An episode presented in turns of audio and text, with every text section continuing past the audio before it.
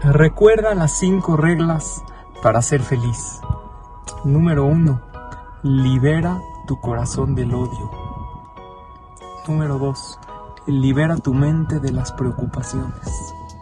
Número tres, simplifica tu vida. Fluye. Confía más en Hashem. Haz lo tuyo, pero ya no te compliques tanto. Número 4. Da más y espera menos. Número 5. Ama. Ámate a ti. Ama a Hashem. Ama a los demás y a todas las situaciones porque todas son buenas. Dicen que la vida debería ser amarilla. Amarilla. Tú ama y te vas a sentir mejor. ¿Cómo logro cumplir estas reglas? Toma nota de esto. Tenlo presente. Trabaja en ti y pídele ayuda a Hashem. Recuerda, la persona feliz suma en la vida de los demás.